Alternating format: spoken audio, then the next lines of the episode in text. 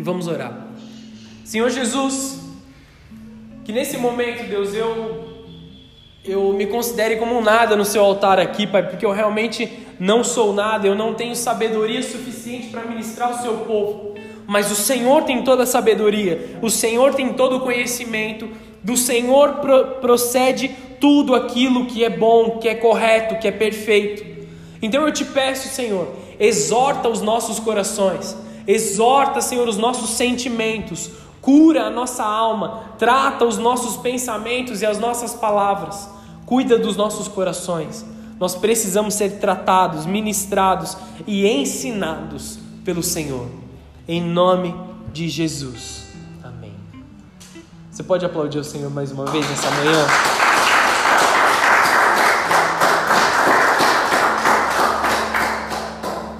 Não vou começar a mensagem de hoje com uma piada, porque semana passada foi um fiasco, né? Vamos combinar. Semana passada eu contei uma piada, ninguém riu, eu fiquei com cara de bobo aqui. Então eu entendi que o meu chamado não é stand-up comedy, mas é pregar a palavra de Deus. Então vamos lá. Qual é o poder da palavra? Qual é o poder da palavra que sai da nossa boca? Todos nós precisamos entender esse poder que nós temos um poder que foi nos dado por Deus. E eu vou te explicar claramente isso hoje. Mas para a gente começar a construir algo aqui nessa manhã, você pode abrir a sua Bíblia no, capi... no livro de Efésios, capítulo 4, versículo 17. Se você não está com a sua Bíblia aí, acompanha comigo, eu vou ler aqui. Mas eu te aconselho que ou você baixe o aplicativo no seu, no seu celular, ou você traga a sua Bíblia impressa. E se você não tem uma Bíblia, eu te abençoarei com uma Bíblia hoje nesse dia, tá bom? Então vamos lá. Efésios 4, versículo 17. E digo isso e testifico no Senhor, para que não andeis mais como andam também outros gentios, na vaidade da sua mente, entenebrecidos no entendimento, separados da vida de Deus pela ignorância que há neles pela dureza do seu coração, os quais, havendo perdido todo o sentimento, se entregaram à dissolução, para com avidez cometerem toda a impureza. Vou fazer um parênteses aqui, a gente já vai continuar lendo, tá? Aqui fala dos tempos atuais, que pessoas se entregaram completamente à sua maldade. Com avidez cometem todo tipo de impureza ou seja, com vontade, com força, com intenção de cometer todo tipo de impureza. Pessoas deliberadamente brigando, discutindo, se destruindo, fazendo o mal com a intenção de fazer o mal. Amém? Entenderam até aqui? Vamos continuar o texto. Mas vós não aprendestes disso quanto a Cristo se é que tendes-vos ouvido e nele fostes ensinado como está a verdade em Jesus. Paulo ele está mandando uma carta para a igreja que estava na cidade de Éfeso. E ele fala assim: muitos estão fazendo mal, mas vocês não aprenderam isso. Ele está falando, igreja, vocês têm que ser diferentes do mundo. Vocês que são filhos de Deus, precisam viver de uma forma diferente. Ele fala assim: se é que tens ouvido. Paulo é muito duro em algumas cartas para algumas igrejas. Éfeso era uma igreja já madura, era uma igreja bem conhecida, era uma igreja grande. Então ele fala assim: se é que vocês têm ouvido a palavra de Deus. Ele dá um puxão de orelha forte ali, e neles fosses ensinados como esta é a verdade em Jesus. Continuando o texto: Que quanto ao trato passado, vos despojeis do velho homem, que se corrompe pelas concupiscências do engano. Se afastem de quem vocês eram no passado. Se afastem de quem vocês eram antes de conhecer a palavra, antes de conhecer a Jesus.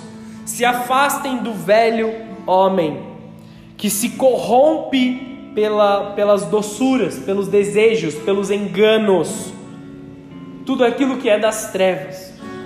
E aí vem a parte onde nós vamos entrar na mensagem de hoje, que é o que exatamente o que Cristo fará no meio da igreja, no meio da nossa igreja, no meio de nós aqui nessa manhã. E vos renoveis no espírito e na vossa mente.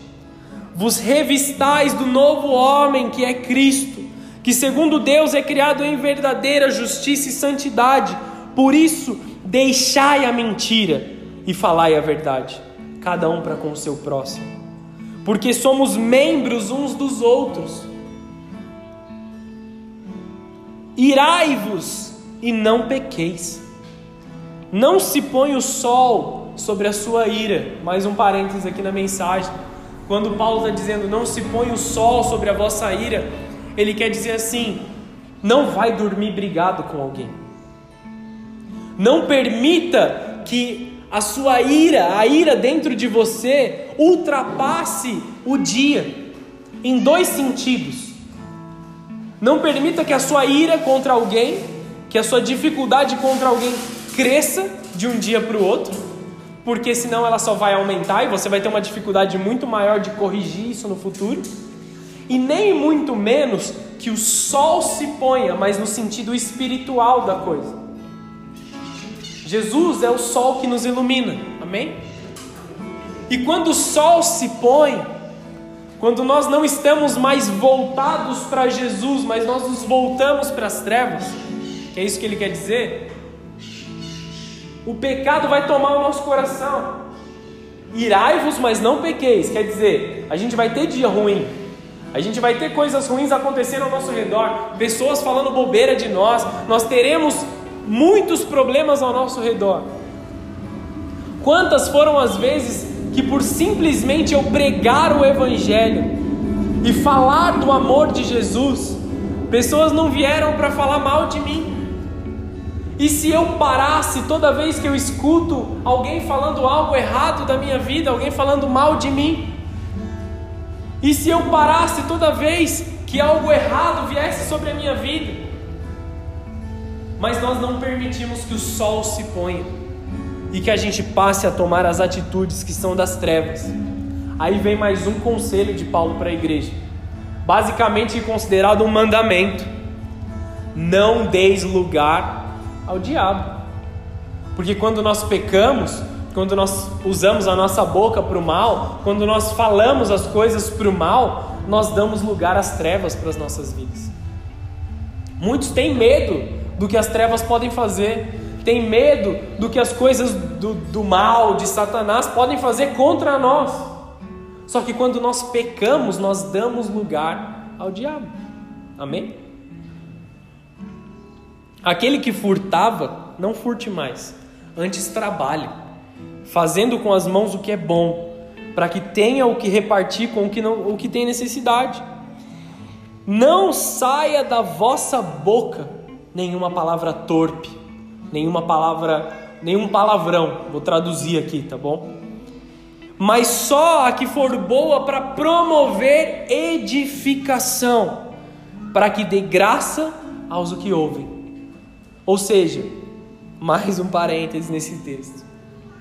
Aqueles, aqueles que te ouvem, aqueles que ouvem o que você tem para dizer, eles se alegram com o que você tem para dizer são motivo de adoração? São palavras bonitas? São palavras boas?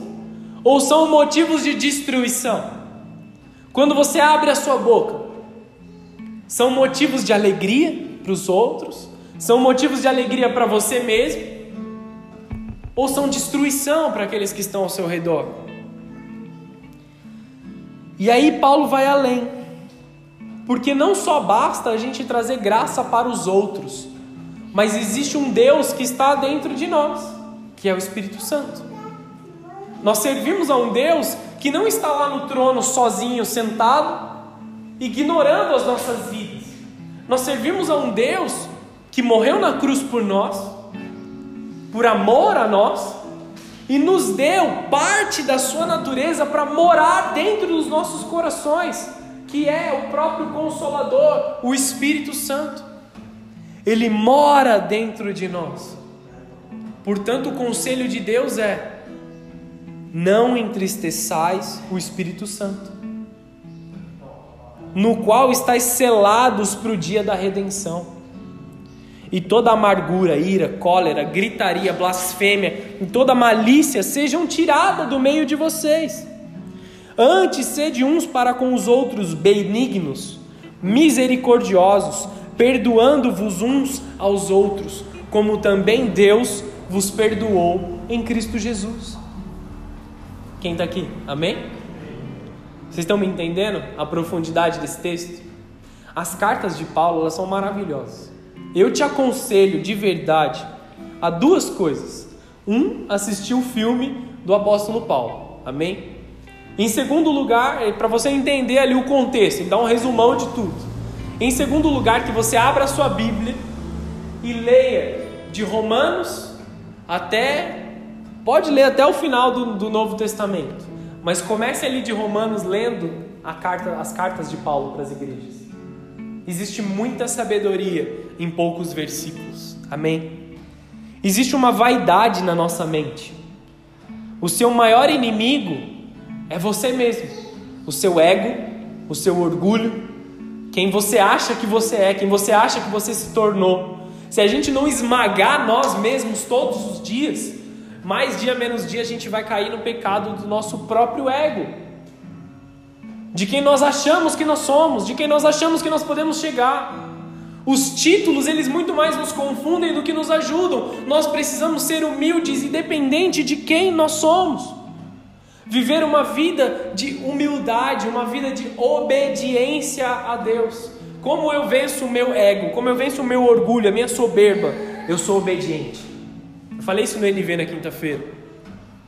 Nós lutamos todos os dias entre a nossa carne e o nosso espírito.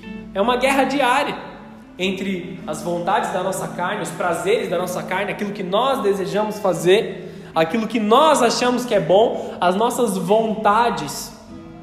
Ninguém morre de vontade, amém? Vontade dá e passa. Quem nunca ouviu essa frase da sua mãe? Está com vontade? Vontade dá e passa. Você não vai morrer de vontade. Mas isso é real e espiritual pra caramba. Nossos pais, eles são é, canal de Deus para nossa vida. Nós precisamos aprender a ouvir essa sabedoria dos nossos pais. Quem você alimenta mais será mais fortificado. Se você faz mais as vontades da sua carne, a sua carne vai prevalecer. Se você faz mais as vontades do seu espírito, o seu espírito vai prevalecer. Se você trabalha em não entristecer o Espírito Santo, mas pelo contrário, dar alegria a Deus, agradar a Deus com a sua forma de viver, vai ser muito mais sadio para o seu espírito muito mais agradável para a sua, sua vida. Você que é a igreja de Jesus recebeu um poder muito grande da parte de Deus. Muitos acham que isso foi exclusivo, que foi uma palavra exclusiva para o apóstolo Pedro, mas isso se traduz para toda a igreja. Mateus 18, versículo 18, tem uma chave aqui. Em verdade vos digo que tudo que ligares na terra terá sido ligado nos céus e tudo o que desligares na terra será desligado nos céus. Deus te deu uma chave na sua mão. E tudo aquilo que você liga na terra é ligado nos céus. Vou, vou te explicar um pouco melhor. Se você vai até um lugar, sei lá, você quer comprar um carro. Você precisa de um carro novo, você precisa de um carro mais moderno e você vai lá, encontra um carro e fala assim: Deus, eu tomo posse sobre esse carro que um dia eu vou conseguir comprar. Talvez hoje não, mas um dia eu vou conseguir. Você entregou uma palavra profética, você profetizou, você ligou nos céus com a autoridade que você tem. Talvez o tempo não seja o tempo do hoje, mas no futuro você ligou nos céus. E aquilo que você desligar na terra, você desligará nos céus. Senhor Jesus, me protege dessa tentação, não me deixa cair nessa tentação, tira do meu redor aquilo que me faz é, ser tentado, tira do meu redor as más companhias, tira do meu redor as pessoas que estão me machucando, me ajuda a me proteger disso. Você desliga. e Deus te leva para um lugar melhor. O tempo pode não ser do agora, como eu disse. Deus, eu preciso de uma fonte de renda, preciso abrir uma empresa, me ajuda a abrir a empresa. Faça atos proféticos nisso. Você vai alugar um lugar, unge o lugar, põe a mão na parede lá com óleo. Já ensinei alguns aí a fazer, o Sandrão já está sabendo. O Sandrão já sabe muito bem. Se tiver dúvida de como fazer, fala com o Sandro que ele sabe. vai lá, pô, eu quero alugar um lugar para minha empresa. Vai lá na porta, põe a mão e fala: Senhor, em nome de Jesus, aqui vai ser um lugar do meu trabalho. Seja ousado em Deus, você tem autoridade para isso.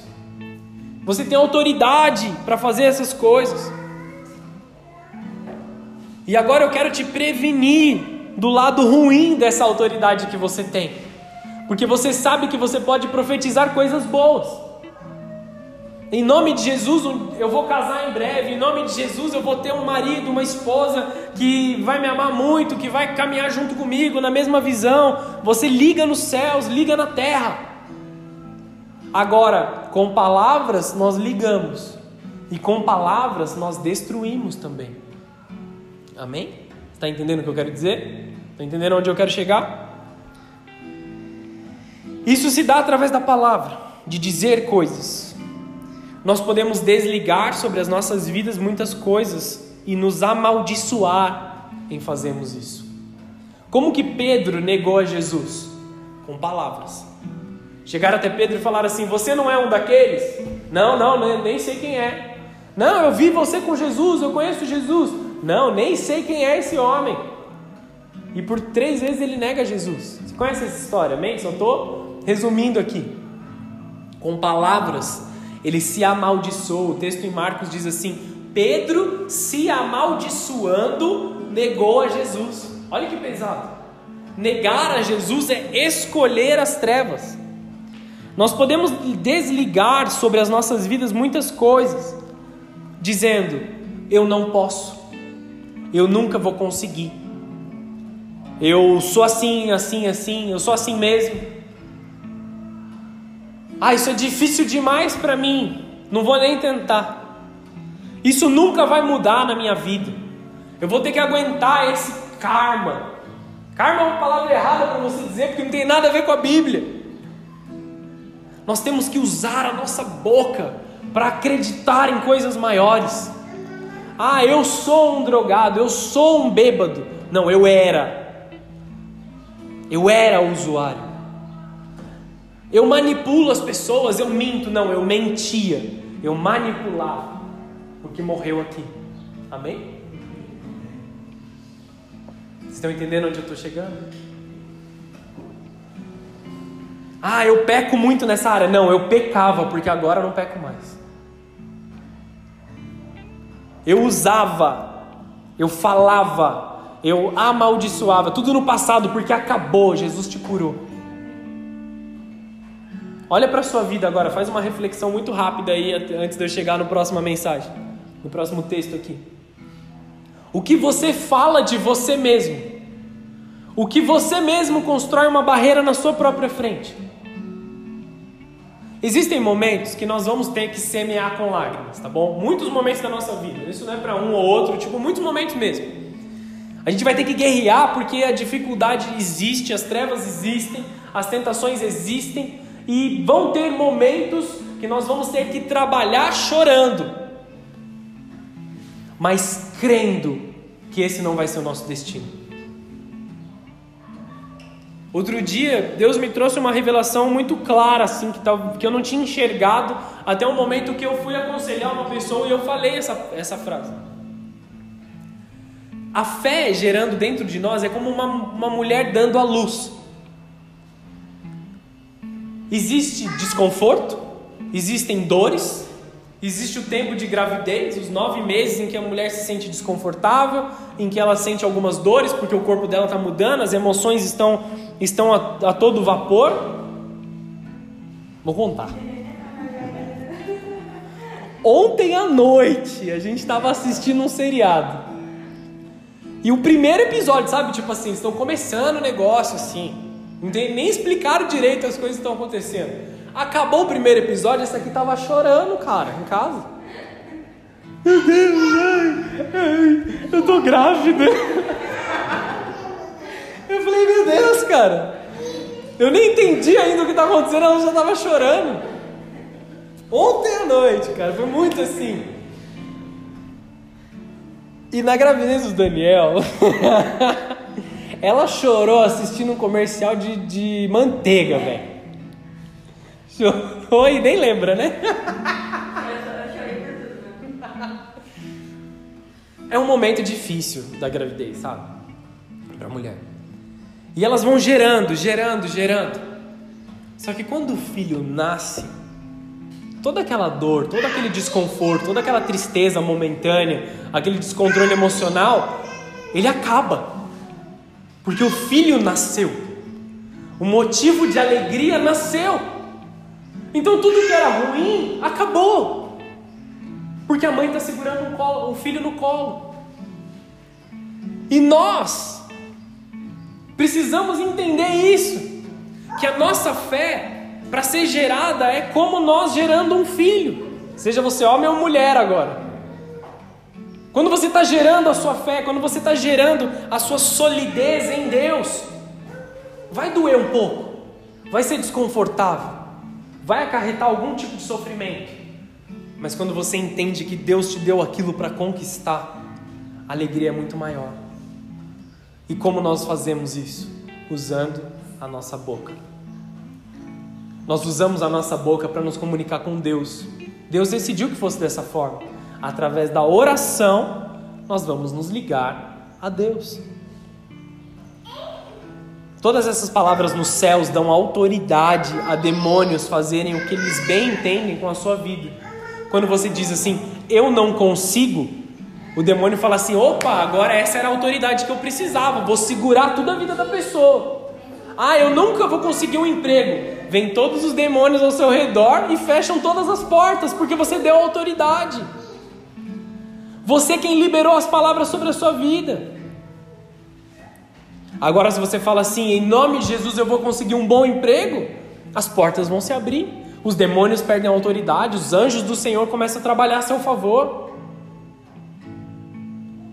Esse é o poder da palavra que sai da nossa boca. O reino dos céus é sobre autoridade e legalidade. Se você profere palavras que dão autoridade à destruição, as trevas tomam conta e destroem tudo.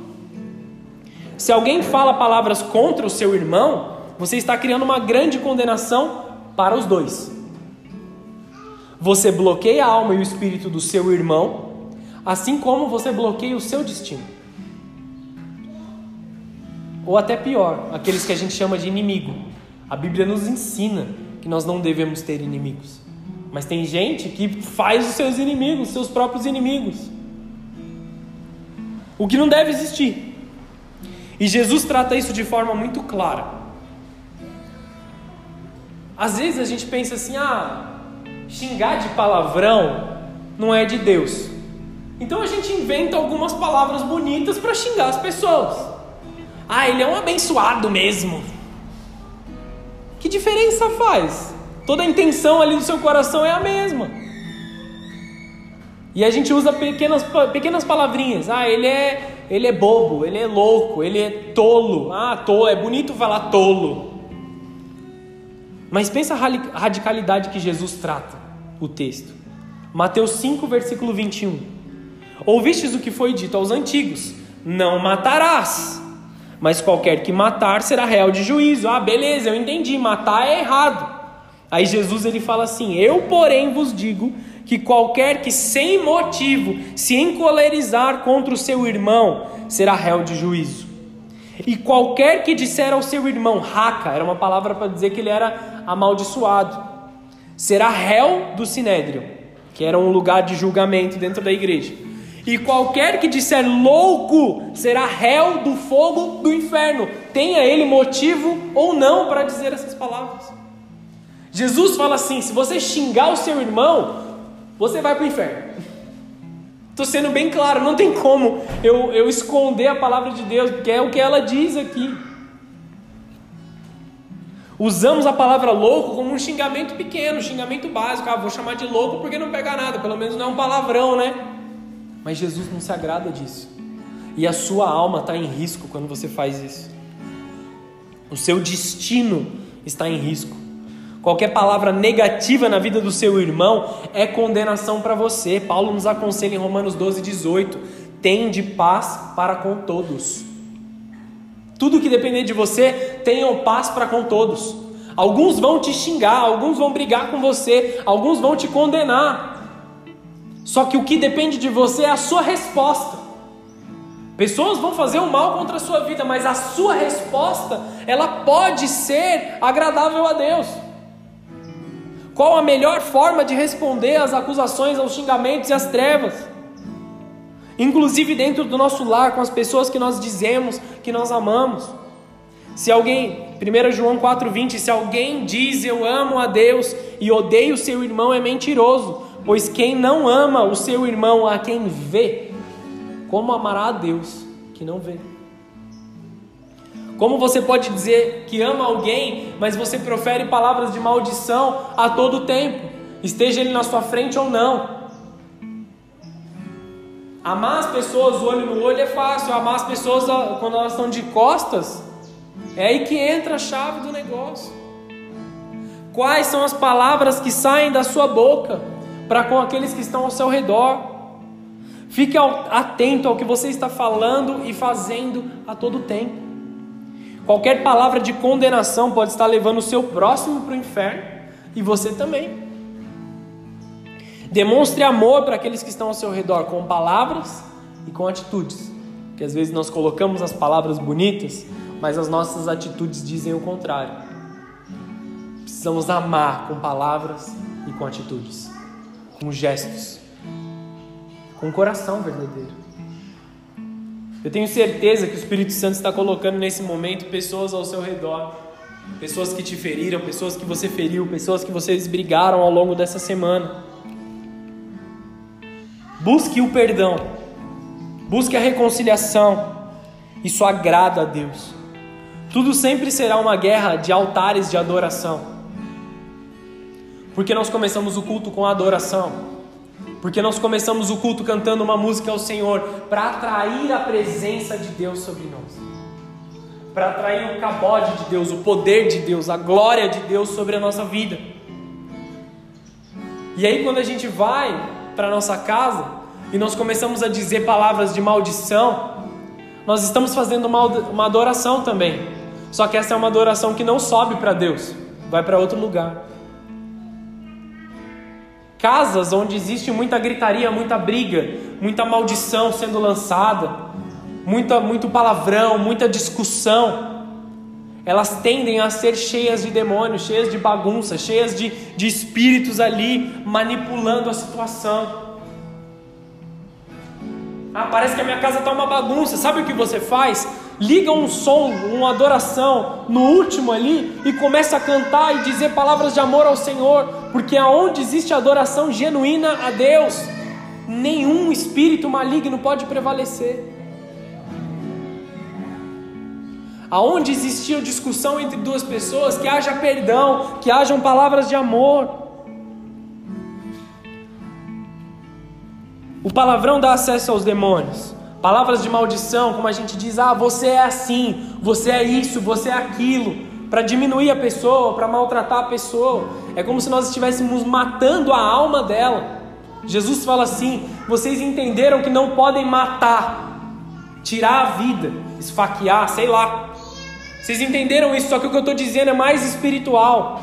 Não digam palavras que matarão a alma do seu irmão que dirão o destino do seu irmão. Não xinguem de forma nenhuma.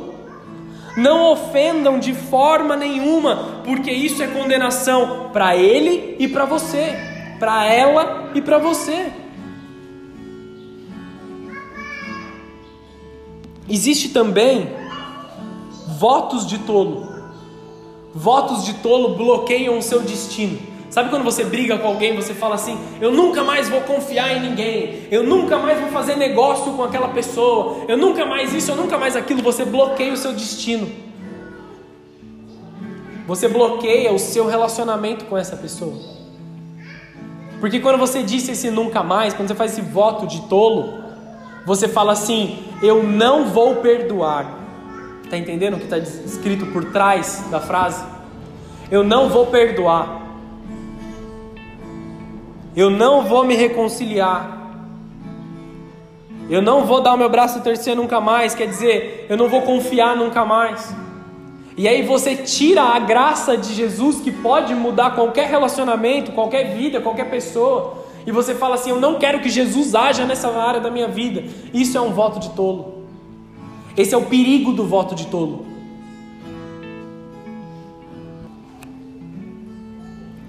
As brigas e dissensões são um problema muito grande nas nossas vidas.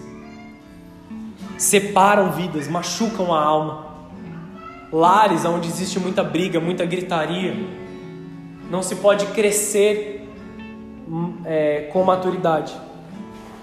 Se dentro da sua casa você é canal de briga, repense as suas frases, repense a forma com que você fala, repense a forma com que você age. Porque aonde há briga, não há maturidade. As crianças são as que mais sofrem. Os pequeninos são os que mais sofrem no meio de muita briga. Deem a devida prioridade para as pessoas ao seu redor. Amem verdadeiramente. Não entristeçam as pessoas nem ao Espírito Santo de Deus. O texto em Efésios diz: Irai-vos e não pequeis. Não se põe o sol sobre a vossa ira. Não deis lugar ao diabo. Você pode estar muito irritado, mas não profira, não fale palavras das quais você vai se arrepender no futuro. É melhor ficar quieto do que falar a coisa errada. É melhor ficar quieto do que usar um bordão que vai te levar para as trevas. Priorizem as vidas de quem há necessidade de priorizar. Eu amo muito os meus pais, amém? Amo muito a vida deles. Eles me criaram e eu estou aqui por causa deles, amém? Só que a minha maior prioridade é a minha esposa, que é a pessoa que vai caminhar comigo até o fim da minha vida. E em segundo lugar, os meus filhos. Depois que a minha esposa está bem, eu cuido dos meus filhos. E depois o resto dos meus parentes. Essas são as prioridades corretas que nós devemos levar. Para nos amadurecer, para crescer, para viver de forma satisfatória. A autoridade que temos é enorme com a nossa boca, com a nossa língua. Então nós precisamos demonstrar o amor ao redor das pessoas. Existe uma bênção que foi dada para Abraão. Em Gênesis 12, no versículo 2, diz assim: Fartiei uma grande nação. Deus está dizendo para Abraão: Vou te fazer uma grande nação, você será pai de multidões. Abençoar-te-ei e engrandecerei o teu nome, e você será uma bênção. Essa é a promessa de Deus para Abraão, amém? Essa promessa também está sobre as nossas vidas. Mas Jesus não para aí. Ele fala assim: Abençoarei os que te abençoarem, e amaldiçoarei os que te amaldiçoarem. Em ti serão benditas todas as famílias da terra. Essa promessa ela vem para nós através de Cristo. As promessas que foram dadas a Abraão, foram dadas à nação de Israel, elas são sobre nós também, mesmo não tendo o sangue de Abraão, por linhagem genealógica, nós temos as promessas através de Cristo Jesus. Se alguém te abençoar, essa pessoa será abençoada. Se alguém te amaldiçoar, essa pessoa será amaldiçoada. Você é filho de Deus? Você ama Jesus? Essa promessa é sobre a sua vida. Portanto, Cuidado com o que vocês vão dizer contra homens de Deus, porque será a sua própria condenação. Que a sua língua não se levante para falar mal de homens de Deus, seja quem for. Deixa que Deus trata com eles. E o contrário é o, é o correto também. Se você tem, se você é filho de Deus, se você é parte da igreja, se você abençoar alguém, Deus vai abençoar essa vida, porque simplesmente você proferiu uma palavra de bênção. Para aqueles casais que não podem engravidar, estão tentando há anos, em nome de Jesus eu declaro que vocês vão engravidar, e aí Deus vem e abençoa, porque nós temos autoridade celestial. Ah, eu não consigo um emprego. Ah, tá tão difícil isso, aquilo. Em nome de Jesus você vai conseguir um emprego. E Deus te abençoa. Porque nós temos autoridade espiritual. Amém? Estão cansados ou pode continuar? Essa promessa se traduz para a nossa vida, em todas as áreas. Se alguém te amaldiçoar, você não precisa se vingar. Deus é quem cuida dessas pessoas. Segue adiante. Segue o seu bom trabalho. Eu não tenho tempo para ficar perdendo com as pessoas erradas nos momentos errados. Eu vou seguir adiante. Eu vou fazer a minha, eu vou fazer o, o que eu tenho que fazer. Eu vou cumprir o meu chamado. Eu sei da onde Deus me tirou e eu não quero voltar para lá, então eu não vou ficar perdendo tempo com coisas pequenas, com lugares pequenos, com as tentações, não vou ficar dançando nas tentações. Tipo assim, aqui no fim do altar é o limite. Aqui é onde Deus quer que eu esteja, na presença dEle. Aqui é o lugar onde as trevas habitam. Por que, que eu vou ficar andando na linha, com perigo de cair, por que, que eu vou ficar andando bem na linha aonde eu não posso? Eu gosto de usar esse exemplo. É tipo cerveja sem álcool. A gente sabe que a gente não pode beber. A gente sabe que a gente não pode se embriagar. Então eu vou viver bem aqui na linha, na cerveja sem álcool, que tem o gosto do que as trevas têm, que tem o cheiro do que as trevas têm, que tem o, o sentimento dentro de nós que nem quando eu estivesse bebendo. Então por que, eu vou ficar andando aqui na linha do que é errado? Se existe uma vastidão para o outro lado, onde Deus está me abençoando, abandone essas pequenas coisas. Deixa de lado essas coisas. Não permita que nada que não seja uma bênção na sua vida saia da sua boca. Abençoe a todos a todo tempo, com palavras de fé, com palavras de certeza, de ânimo, Compartilhe a esperança de Deus através da sua boca. Que todos que ouvirem você falar recebam a esperança de Deus. Seja o motivo pelo qual alguém quer conhecer a Jesus. Responda o mal com o bem. Jesus, ele é muito duro com o povo quando ele vai corrigir os sentimentos do coração. Mateus 12, versículo 34. Raça de víboras. Olha como Jesus chega já falando com o pessoal. Como podem vocês que são maus dizer coisas boas? Pois a boca fala do que está cheio o coração. Jesus ele não estava xingando ou ofendendo essas pessoas. Não foi essa a intenção. Porque senão Jesus seria incoerente no que ele está dizendo. Ele fala primeiro que a gente não pode falar mal um do outro, xingar um ao outro, depois ele chama as pessoas de raça de víboras. Não.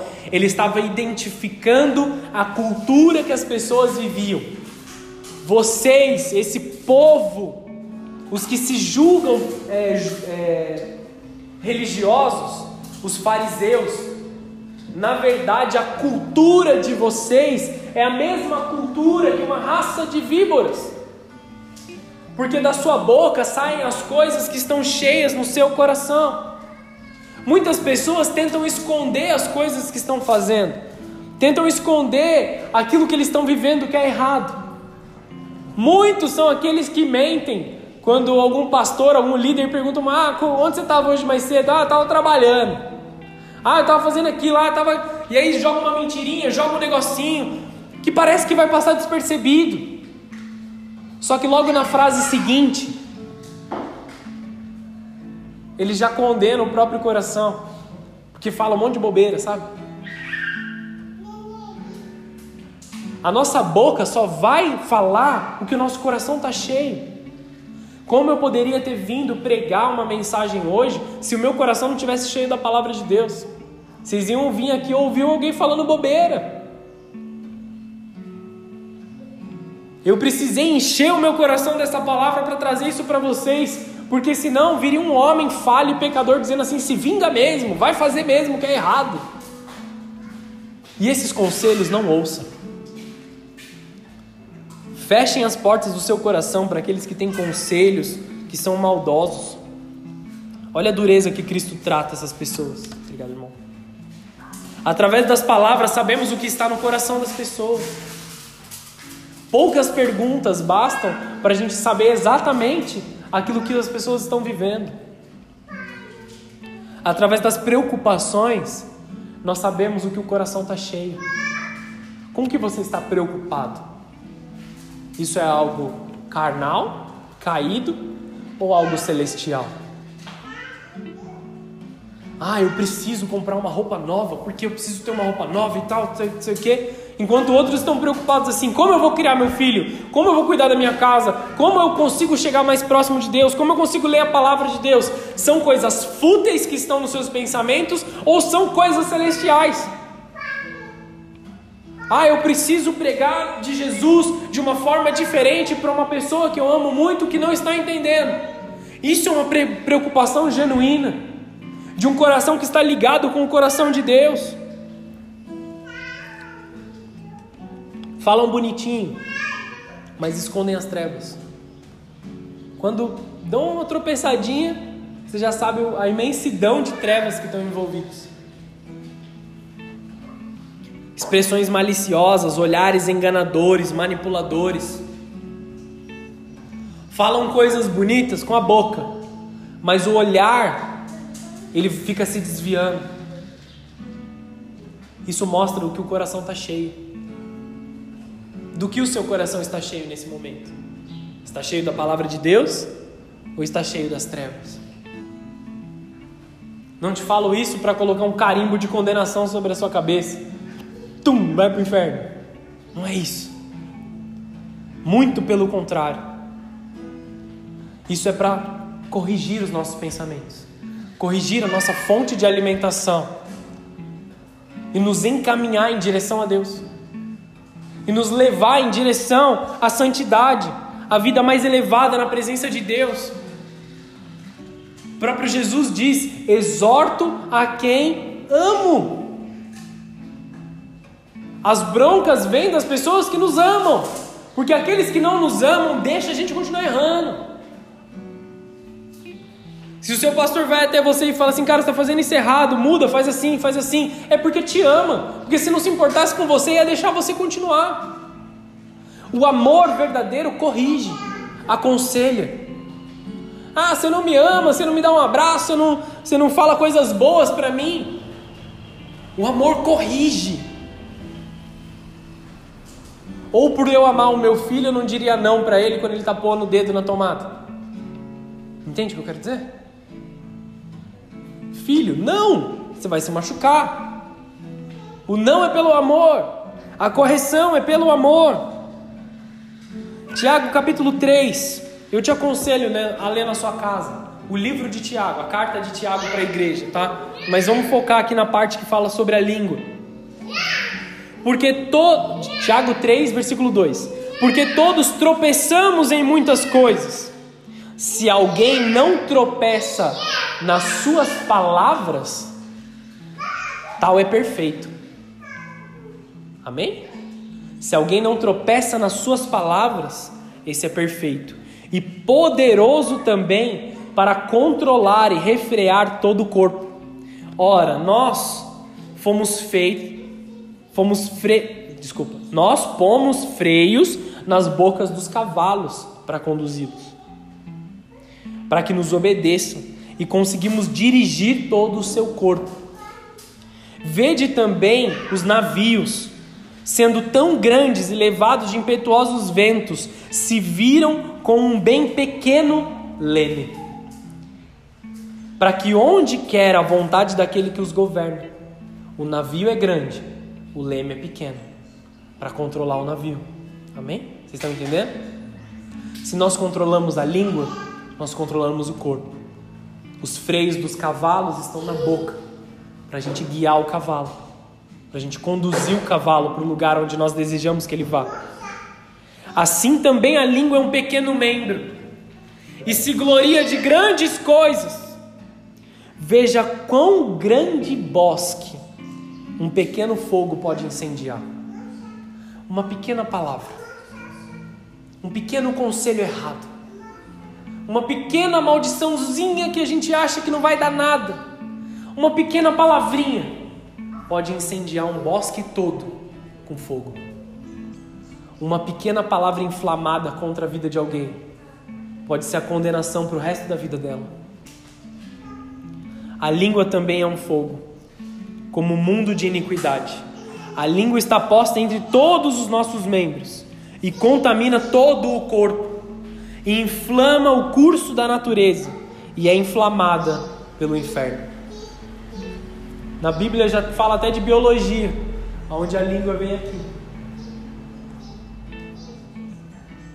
Se nós controlamos a nossa língua, nós controlamos o nosso corpo, nós controlamos as nossas atitudes, nós controlamos o nosso destino.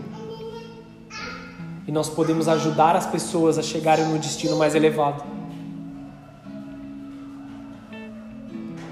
Manipulação das palavras e das pessoas, a destruição de lares, de famílias, de gerações. Filhos criados em um ambiente de destruição vão criar destruição. Porque os ciclos, se não forem quebrados, eles vão continuar. Enquanto o ciclo não for quebrado, ele vai continuar na sua vida. Filhos que crescerem em ambiente de briga gerarão outros filhos em ambiente de briga. Nós precisamos quebrar isso. Se você não quebra o ciclo de drogas, de álcool na sua vida, ele vai continuar na próxima geração. Quantos filhos de pessoas que tinham vícios não cresceram e se tornaram viciados também porque algo não foi quebrado na vida deles, na família deles? Enquanto você não quebrar o vício de mentira na sua casa, na sua família, isso vai continuar para a vida dos seus filhos. Enquanto você não quebrar o vício de preguiça, de morte, de destruição, seja qual for o ciclo que você está vivendo, ele vai continuar na vida do seu filho. E como quebramos ciclos? Com palavras. Ah, toda a linhagem da minha família se divorciou até aqui. Eu não vou me divorciar. Eu vou fazer a vontade de Deus. Ah, todos da minha família beberam, meu pai, meu avô, meu bisavô, todos bebiam. Eu não vou mais beber, eu vou quebrar o ciclo. Com palavras se declara a quebra do ciclo. Ah, todos os pais de tal família rejeitaram os filhos. Eu vou amar meu filho. Tudo começa em você e se estende para as próximas gerações. Você precisa quebrar. Ah, mas e se eu quebrar e a minha esposa não quiser quebrar? Declare palavras proféticas sobre a vida dela. E se eu quebrar, mas meu marido não quiser quebrar? Declare palavras proféticas sobre ele.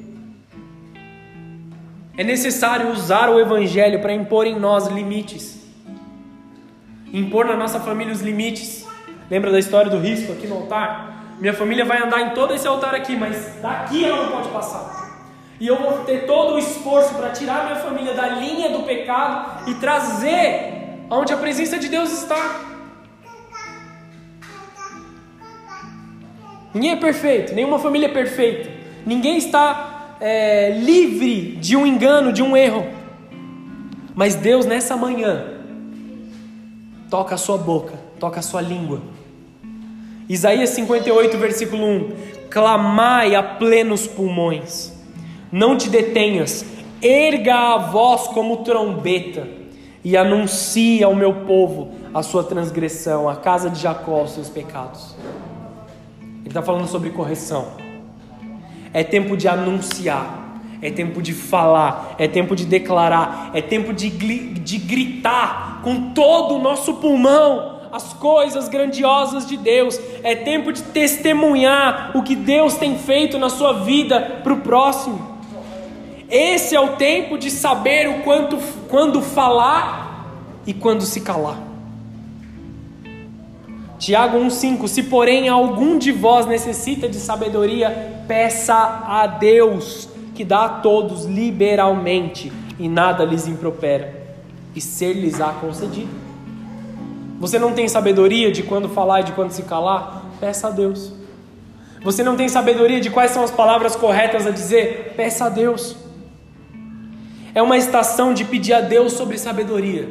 Estamos entrando em um momento de pedir a Deus por sabedoria para todas as coisas. Deus, o que eu tenho que falar, para onde eu tenho que ir, com quem eu tenho que me relacionar, com quem eu tenho que deixar de me relacionar, qual é o, o horário certo para me relacionar. Existem pessoas que nós amamos muito, amém? E nós temos que ter um tipo de relacionamento. Só que depois das 10 da noite, as coisas já não estão mais muito bem lá naquela casa, naquele lugar, todo mundo começa a brigar. Impõe os seus limites. Ah, preciso estar em casa nesse horário, porque esse horário é onde as coisas dão errado naquele lugar. Entende o que aonde eu quero chegar?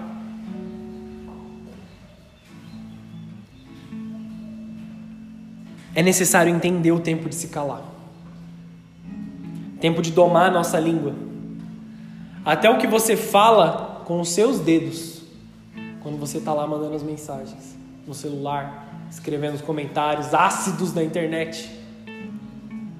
É tempo de saber calar os nossos dedos também. Cuidado com os pecados da língua. Cuidado com os pecados da sua boca.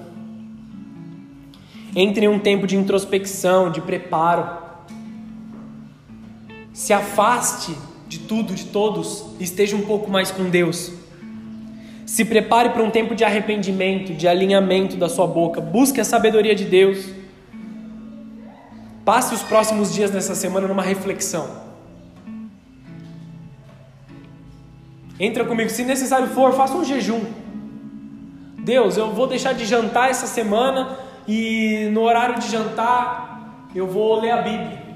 Sabe? Faça um jejum, faça algo com Deus. Ah, Deus, não dá para ficar sem jantar que eu morro de fome. Então tira algo da sua semana, faça um jejum com o Senhor e medite nos pecados da sua língua. Primeiro nós fazemos em nós e depois fazemos através de nós. Quebre os ciclos de destruição das suas, das suas vidas. Precisamos dominar a nossa língua, declarar as bênçãos de Deus que vêm sobre nós, principalmente nessa manhã. Impuro de lábios, purifica a boca, retirando a iniquidade. Cada dia vamos refletir sobre os pecados da língua, sobre a murmuração, as conversas torpes, os palavrões, as palavras de duplo sentido, as malícias, as mentiras. Toda mentira é mentira, amém? Não existe mentira branca. Não existe ah, mentira boa. Não existe, é mentira. A maledicência, as fofocas, a difamação, o expor o erro dos outros para todo mundo ouvir, a calúnia, o voto de tolo, as promessas motivadas por um impulso negativo. Reflita sobre esses pecados que nós temos cometido. Nós estamos num momento de declarar coisas boas. Precisamos declarar coisas boas. Porque você liga a televisão, é morte. Você abre a internet, é destruição. Nós precisamos ser aqueles que são diferentes e que declaram coisas boas. Deus, nesse momento, está encurtando a sua língua. Entenda isso no melhor dos sentidos, amém? Deus está diminuindo o tamanho da sua língua dentro da sua boca, de forma espiritual. Cuidado com o que sai da sua boca. Aqueles que muito falam, muito pecam, muito erram. Deus nos ajudará nos próximos dias a domar a nossa língua Deus quer tirar as nossas bocas de toda palavra de falta de fé, de incredulidade, de desesperança e substituir por bênção, por glória, por poder, por esperança, por santidade. Profetize aquilo que você quer viver, aquilo que você deseja viver da parte de Deus, aquilo que você pretende recuperar em Deus. Fale as coisas de Deus sobre a sua casa, sobre o seu destino, sobre a sua família. Você tem esse poder dado por Deus. João 1, no versículo 1. No princípio era o Verbo, e o Verbo estava com Deus, e o Verbo era Deus. Tudo foi feito pela palavra de Deus. Jesus é o Verbo. Todas as palavras que saem da sua boca devem dizer Jesus. Todas as palavras que saem da sua boca devem ser focadas em Jesus no seu trabalho, na sua casa, quando você vai dormir, quando você vai acordar, Jesus, Jesus, Jesus. Falando de Jesus, a todo tempo, sem mesmo tocar no nome de Jesus. Amém? Vamos fechar os nossos olhos, abaixar a cabeça.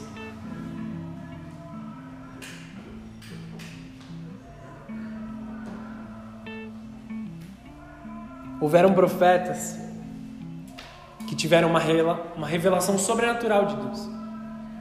Quando Deus chama Moisés, ele fala assim: Ó, você vai lá até o Faraó e você vai dizer isso, isso, isso, você vai ser minha boca na terra.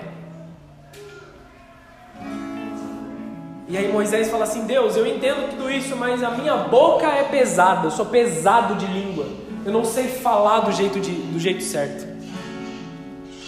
E Deus santifica Moisés a ponto que ele consegue ministrar o seu povo. Deus levanta pessoas para estarem ao lado de Moisés, como Arão, que ele tinha uma boa dicção, ele era eloquente do jeito dele de falar. Mas Deus santificou a boca de Moisés. Eu não sei falar da melhor forma, Deus. Eu não sou polido, eu não tenho palavras bonitas na minha boca. Mas Deus santifica a boca daqueles que são simples na presença dEle.